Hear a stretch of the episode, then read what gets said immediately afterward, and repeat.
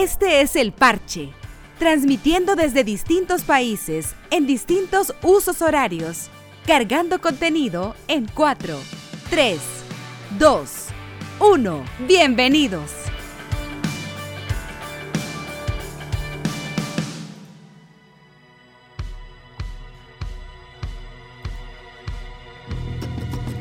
Hola amigos, bienvenidos. Este es El Parche, un podcast dedicado al mundo de los videojuegos. Yo soy Caluca, estoy en San Salvador, El Salvador, y le doy la más cordial bienvenida a Juan Pablo Chiquiza desde Seattle. Chiqui, ¿cómo vas? Caluca, ¿cómo está? Muy buenas noches. ¿Qué tal todo? Bien, todo bien, todo en orden. Sí, hombre, aquí dándole. Dándole al trabajo y a los juegos y a lo que sea. Men, ya una semana después del E3, Chiqui, y ya las cosas como que se van asentando un poco, ya los anuncios que hubo ya se, están eh, un poco poniendo en contexto. Y bueno, yo creo que, que nada, ahora e, esperar un par de conferencias más, que hace falta ver un par de noticias más, a ver qué es lo que está pasando en este mundo. Y nada, para adelante, porque tenemos buenas, buenos juegos que se vienen en este año y en el siguiente. Claro que sí, Caluca. Ven, para el podcast de hoy tenemos dos historias muy buenas, una noticia y una historia. ¿Qué tenemos de noticias, Chiqui? Pues Caluca, le cuento que Bethesda se pronunció sobre el nuevo Wolf Time. Y bueno, no sé si usted, usted haya jugado los, los, los juegos, los nuevos Wolf Time, que, pues, que fueron la, que fue la franquicia que inició todo el género del first person shooter. Sí, eh, es el papá, ese bueno, este es el abuelo. Es el abuelo, papá. De los, de los, de los shooters. Es el abuelo de los shooters. Y bueno, hace, hace unos años sacaron el, el Wolfenstein New Order, que fue muy bien recibido por la prensa, es un juego muy bueno.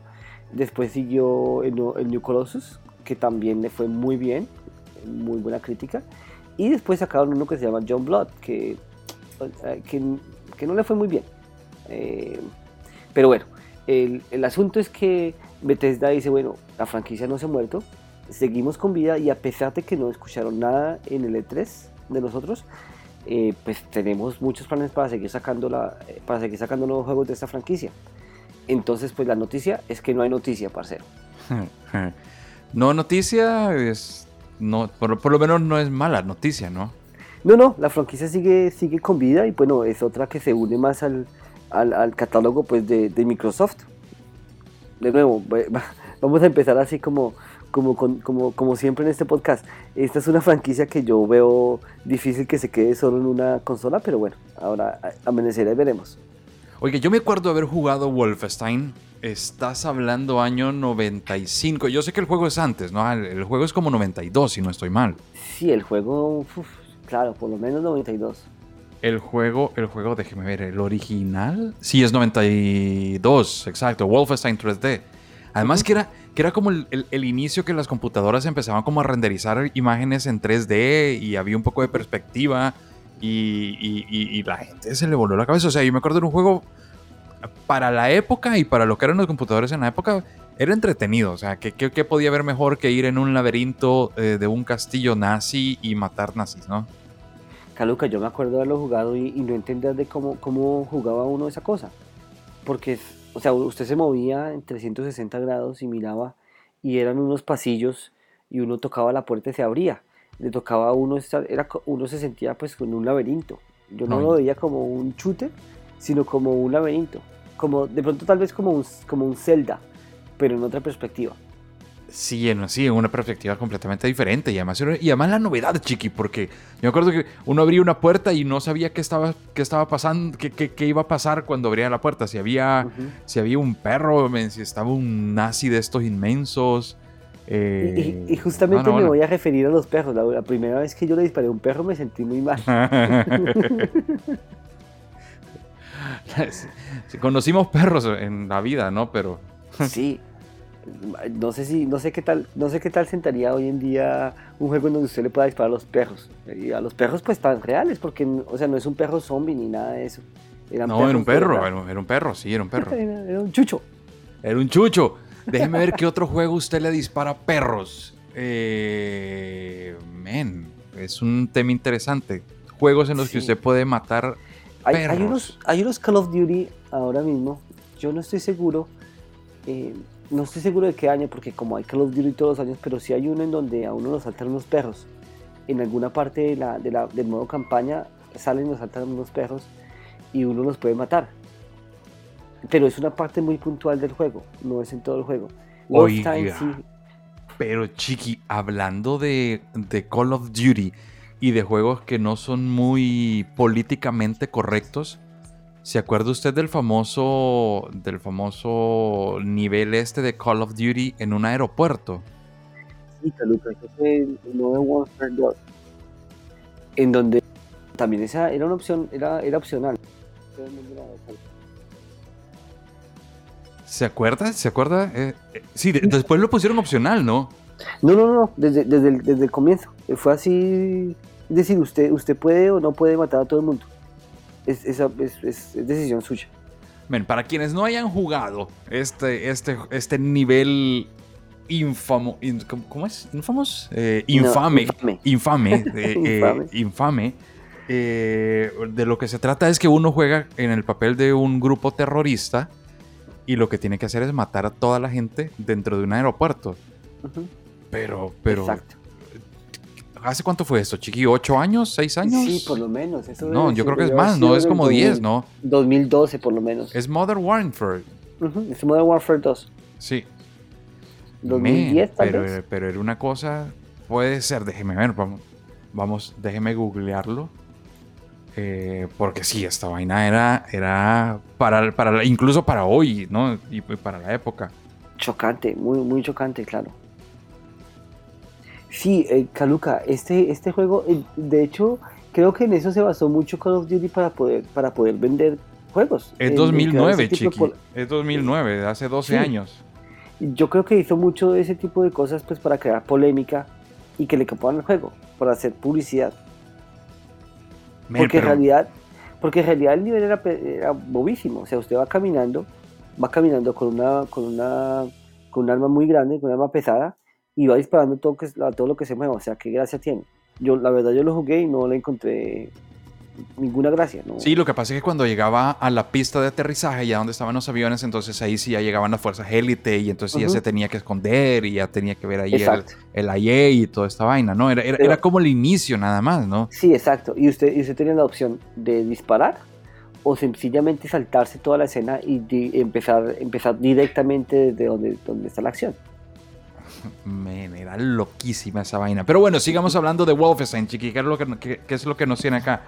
Entonces la noticia, la noticia es que eh, sigue vivo, Bethesda eh, no lo abandona. No. Y podemos esperar uno. ¿Qué le pareció a usted cuando jugó como ya la nueva generación? O sea, yo dejé, dejé Wolfenstein en el, en el, creo que era un, un Pentium que habré tenido en esa época.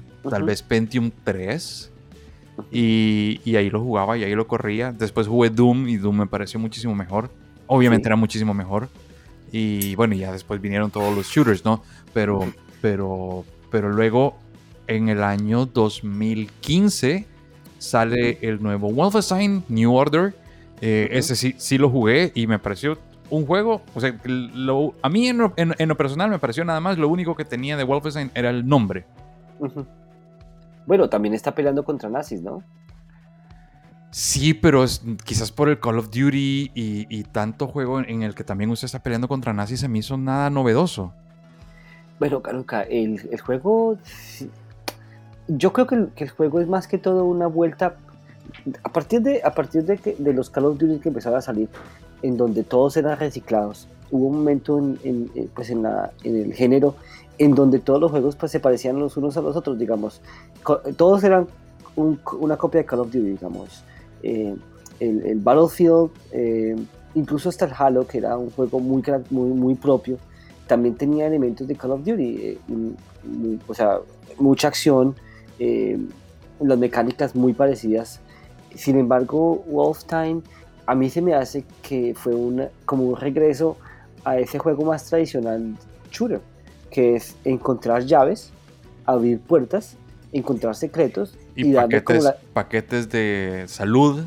Exacto, darle como esa, esa libertad pues al jugador o esa, esa curiosidad al jugador de encontrar cosas eh, para poder seguir jugando. Oiga, ¿sabe que eh, eso se me hizo una revolución? Yo no me acuerdo ahorita porque lo jugué en 2015, estás hablando hace, ¿cuántos? Seis años. Eh, no me acuerdo si este Wolfenstein, la vida eh, se regenera automáticamente o, o, no, toca, toca con paquetes de, salud, con botiquines. Ah, con paquetes de salud, sí. no solo eso, Caluca, también usted puede llevar un montón de armas en su arsenal. Recuerde que con, Call of Duty usted puede llevar apenas dos. Sí, es cierto. Eh, con los Wolfenstein ya puede usted llevar las que, las que quiera y puede usarlas como quiera. Eh, de hecho, puede cargar dos armas al mismo tiempo.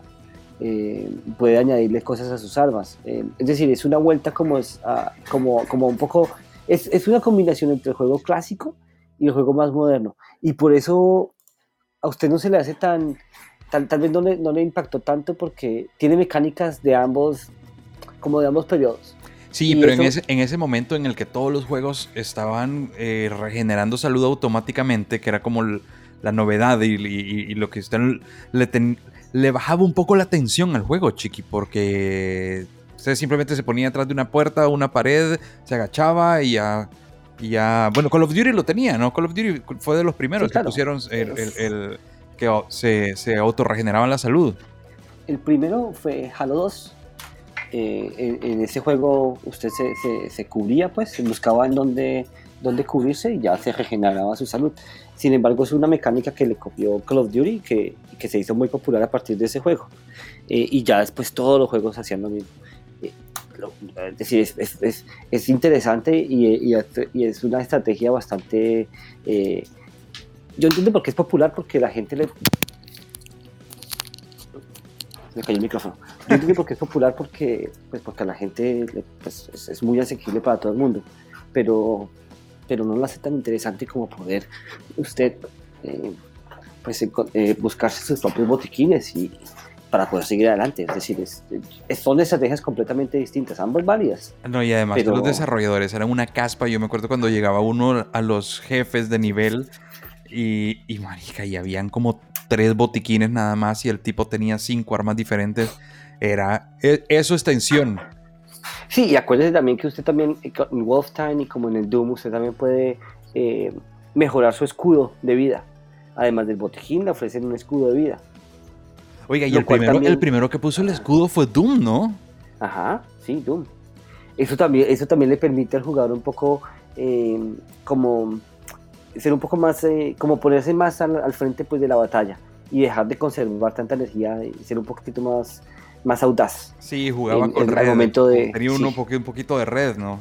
Un poquito, sí, se, se, arriesgaba uno un poquito más. Eh, esa, esa, ese, ese, elemento tan, tan simple, pero pues efectivo pues para, que, para cambiar un poco también la mecánica del juego y, arriesgarse más a medida que uno va progresando. Entonces el enemigo que a uno al principio le costaba tanto eh, matar, pues ya eh, a la mitad del juego le costaba a uno mucho menos, no solo porque era porque uno tenía mejores armas, sino que también uno se arriesgaba más para enfrentarlo, porque también tenía usted una cobertura mejor. Sí, señor, sí, señor. No, buen juego, buen juego, Wolfenstein. Eh, sí, muy bueno. Y, son, y son elementos tontísimos que de pronto uno no se da cuenta, que uno no se fija, pero, pero que lo hacen a uno eh, quedarse y jugar. Y es, es muy interesante porque eh, es una vuelta, o sea, es como, es como una vuelta de los clásicos. Y, y, decir, bueno, la verdad es que antes, los juegos de antes no eran tan malos. estas mecánicas son viejas, pero existían por un motivo. Volvamos a ellas. Y, y, es gracias a New Order que existe el nuevo Doom 2016 y el Doom Eternal. Y, el, y los Halo y todo lo que vino después, ¿no? Es muy curioso, sí. Es muy curioso cómo Wolfenstein empezó todo y Wolfenstein lo está volviendo a empezar otra vez. ¿Qué tiene de bueno este nuevo, chiquillo? Yo, el, el New Order, que fue el que yo jugué, no sé, lo encuentro en un juego eh, no sé, nada, nada. Es un shooter. un, shooter. Además, hay. Yo cuando conocí los juegos, se lo conté en el podcast pasado, cuando conocí los juegos de mundo abierto, para mí eh, no volví a jugar un juego, un juego lineal. Y los shooters se me hacen unos juegos bastante lineales. Y ahí, ahí incluyo Call of Duty, eh, ahí incluyo ¿Cuál otro, manica? Eh, Bueno, Wolfenstein, el, el, que yo jugué, definitivamente. Los, los, los, God of War, todos los juegos que son de, acción, de aventura. Sí, los. ¿Sabe cuál jugué? ¿Sabe cuál, cuál, era, cuál era? Había uno que se llamaba Band of Brothers. Sí, claro. Sí, men. Ese era totalmente lineal. Sí, sí, sí. O sea, nada, nada reseñable. Bueno, eh, el, New Order está muy bien porque vuelve pues a sentar, como ya hemos, ya, hemos hablado, eh, las bases pues del juego clásico en un juego moderno. Ah, para mí, el New Colossus es muchísimo mejor. Eh, la, historia, la historia es muy, muy buena, la historia es, es muy interesante, es muy cruda, eh, pero es muy buena, tiene unos toques de humor muy, muy, muy buenos también. Es decir, son nazis, uno está peleando contra alemanes, contra Hitler. Y contra perros sí, hacen bromas sobre ello. Eh, entonces uno encuentra situaciones muy jocosas como irse a, pues, a, a, la, casa donde vive Hitler y, y, asesinar pues, al barbero y bueno, cosas de, esas, de ese tipo eh, que, son completamente surrealistas pero muy, muy graciosas. Eh, pero no solamente la historia, sino las mecánicas jugables. usted sale, sale siempre de una base y de la base puede regresar a las zonas que ya visitó pues para descubrir nuevos elementos, nuevos secretos, tal, tal, tal. Eh, y, bueno, va aumentando su arsenal, va aumentando sus habilidades y a medida que usted va aumentando pues sus capacidades también puede alcanzar cosas que no alcanzaba antes. Todo eso tomado de los clásicos en un ambiente muy moderno. Eh, otra vez, usted puede eh, tomar dos armas con las dos manos, las puede mejorar, también el uso de granada, eh, puede cargar un montón de armas en su arsenal. Eh, bueno, a mí me, gusta mucho, me gustó muchísimo el, el, New Colossus. Además, los gráficos son impresionantes. Hay un jefe, jefe, jefe al final de cada nivel. Acuérdese que ya no, o sea, eh, usted coge un Call of Duty y ya no hay ningún jefe, no, no, hay, no hay un boss, como lo solía ver en los juegos clásicos. En Wolfenstein es una vuelta a eso, es una vuelta al, al jefe. Tenemos, o sea, usted va adquiriendo habilidades para enfrentarse contra alguien mucho más fuerte que usted al final de la partida, al final del nivel. Sí, me con un macancán tres veces, tres veces uno. Exacto. Como Mike eh, Tyson, ¿se acuerda Mike Tyson Punch Out? Ah, sí, claro, otro clásico. Marica, Mike Tyson, que era una. medía como unos 50, marica, y en el juego el tipo era la mitad de la pantalla y usted era una manchita en la parte de abajo. que ese tipo fue, men, ese juego, e, ese juego fue muy duro. Muy duro, claro. Muy duro. yo creo que ni el 5% de la gente que lo jugó lo logró terminar. No, yo creo tampoco. Además de eso, en esa época ni siquiera existía internet para... Para pues, ver cómo hacía. Trucos. Sí, marica, para ver cómo alguien más lo, lo ven. Sí, no habían walkthrough.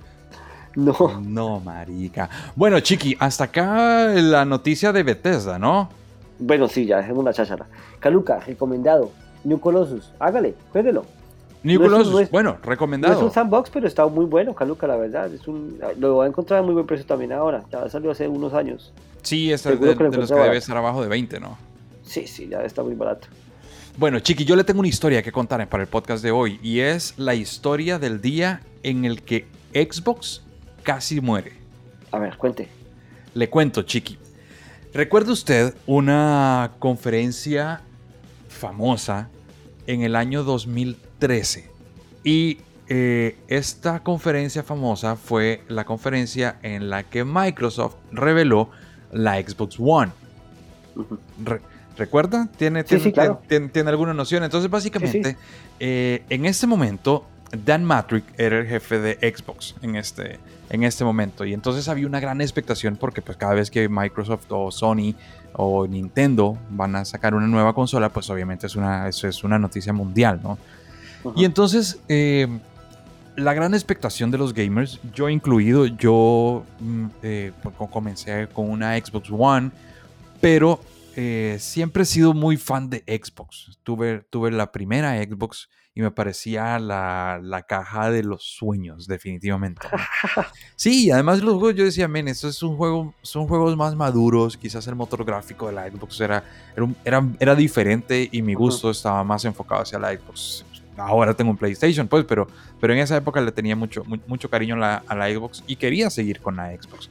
Y entonces eh, eh, comienza esta, esta conferencia y para la sorpresa de muchísimos gamers, yo incluido, empezaron a hablar de televisión y decían, no, y entonces la televisión y entonces esto, y, y, no vendieron Xbox One como una consola de juegos, sino que lo vendieron como un centro de entretenimiento en el que el corazón era la Xbox, pero los ojos y, y, los brazos era el, era el televisor.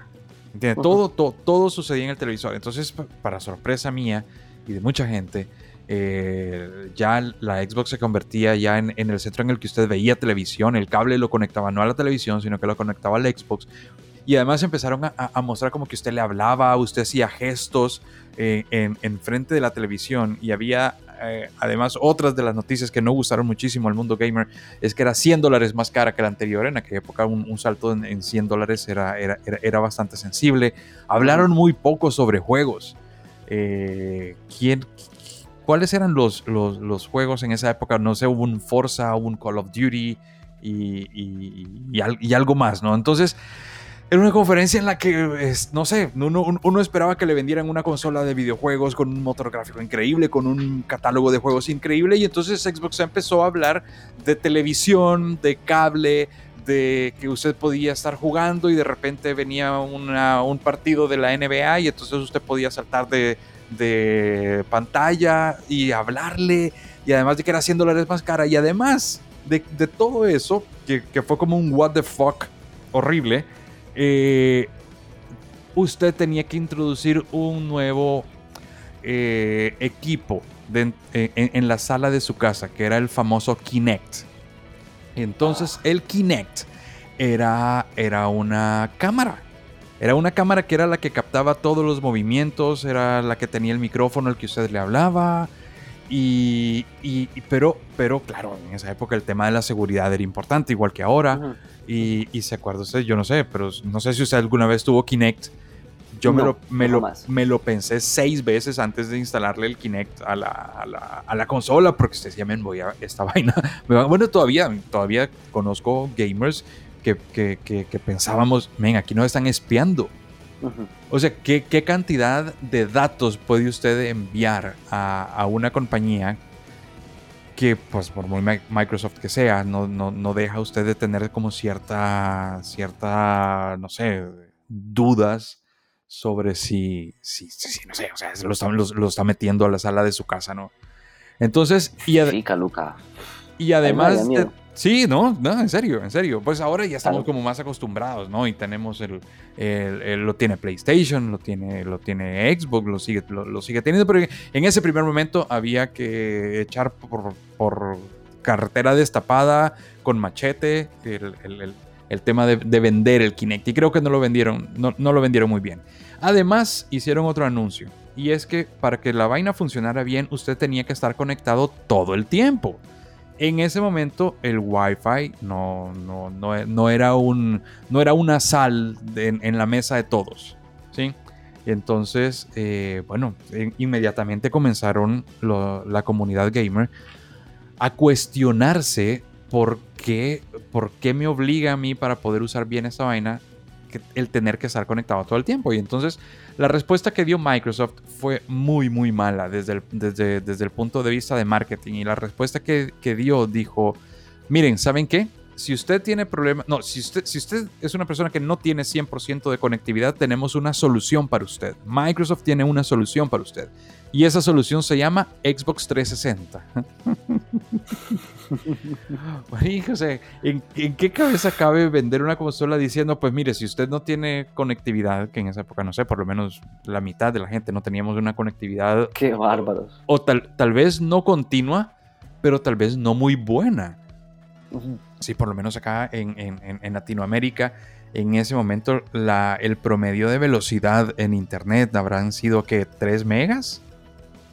Una vaina así, ¿no? Ni idea. Sí, más, o menos. Yo me acuerdo que en ese momento yo tenía 3 megas. Es, lo que me recuerdo. Yo decía, mira, no, no, no, va a correr nada. ¿Cómo, ¿Cómo voy a hacer para subir los juegos? Como... Era, imposible.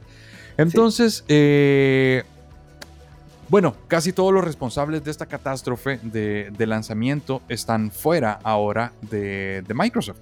casi, casi todos los que participaron en, esta, en esta conferencia fatídica están, están fuera. Pero hay uno de ellos que se llama Phil Spencer que fue a hablar con Satya Nadella.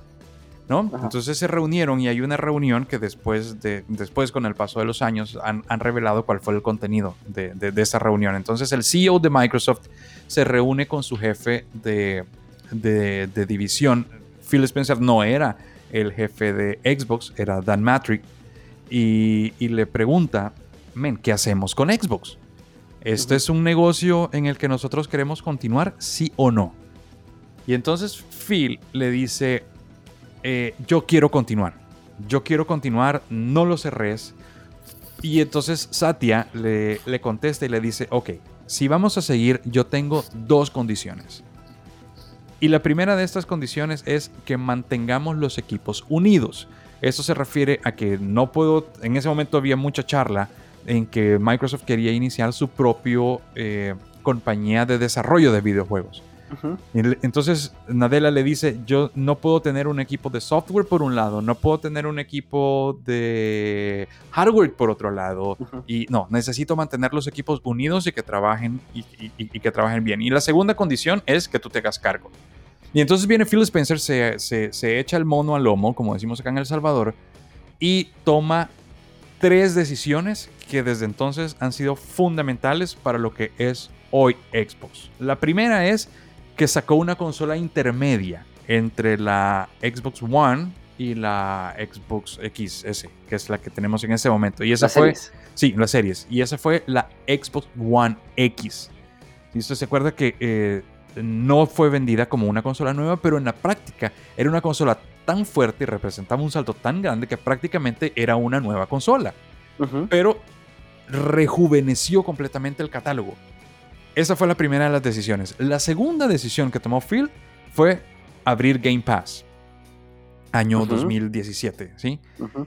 Y la tercera decisión que se está realizando apenas hasta el año pasado es iniciar la compra de un montón de compañías muy fuertes dentro de las que está Bethesda. ¿sí? Y, y, y nutrir el catálogo de Game Pass, Game Pass, con todos los juegos de estas, de estas eh, consolas. Y bueno, y así es como llegamos a lo que ahora es, es Xbox, que prácticamente, prácticamente le, le, tiene comido el mercado a, a, Bueno, no tiene comido el mercado de PlayStation, pero digamos que ya está jugando en la misma liga. Le está yendo en, muy bien, en, sí. y, le, y, le, está yendo muy bien, y le está yendo muchísimo mejor que lo que le está yendo a Sony. Uh -huh. Esta es la historia que tenía para contarle ahora, chiqui. Esta es la historia de cómo Xbox un día casi, casi estuvo a punto de morirse. Caruca, interesantísimo.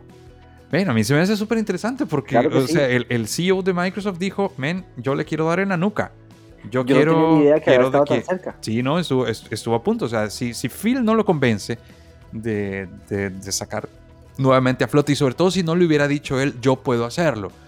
Luego de eso, Phil, Phil ha hablado varias veces y dice, bueno, una, otra de las cosas que yo hice en esa reunión fue asegurarle a mi jefe que yo no quería ser CEO de Microsoft. Yo quería ser el jefe de la división Xbox porque yo soy un gamer y yo, y yo confío en eso. Y, y para mí la, la, la, guía que debe tener la compañía son dos cosas. Son los deseos de mi staff y el deseo de los gamers.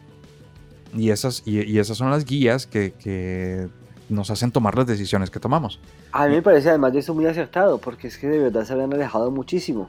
Eh, Don Matrix había, te, tenía la compañía muy alejada de lo que queríamos los, los, los seguidores de siempre de la marca. Eh, sí se notó el cambio, la verdad se notó el cambio muchísimo cuando salió Don Matrix, sí, sí. Yo me acuerdo de esa época, fue, fue muy mala para juegos, no, no estaban sacando absolutamente nada. No, no, no, y, y, y, es, y, es, algo que hasta ahora, Chiqui, está nuevamente volviendo a salir a flote. El es catálogo, claro, un catálogo de Xbox más grande, más amplio. El, el, el, catálogo de Xbox 360 cuando salió, hermano, era, era los brutal. primeros años era, un, era, brutal. Yo me acuerdo que hicieron convenio con BioWare y los Mass Effect salieron como, como exclusivos pues, de, de Xbox. Eh, perdieron, un, perdieron muchísimo impulso. Tenían, habían empezado, la, la, Xbox 360 había iniciado brutal y perdieron muchísimo impulso, sobre todo al final. Mientras, mientras que Xbox 360 no sacaba absolutamente nada, PlayStation 3 sacaba The Last of Us y sacaba un God of War y sacaban, sacaban juegazos. ¿Y sabe cuál fue la exclusiva que a mí me hizo decantarme por Xbox al, al inicio, al inicio? Mm, Fable.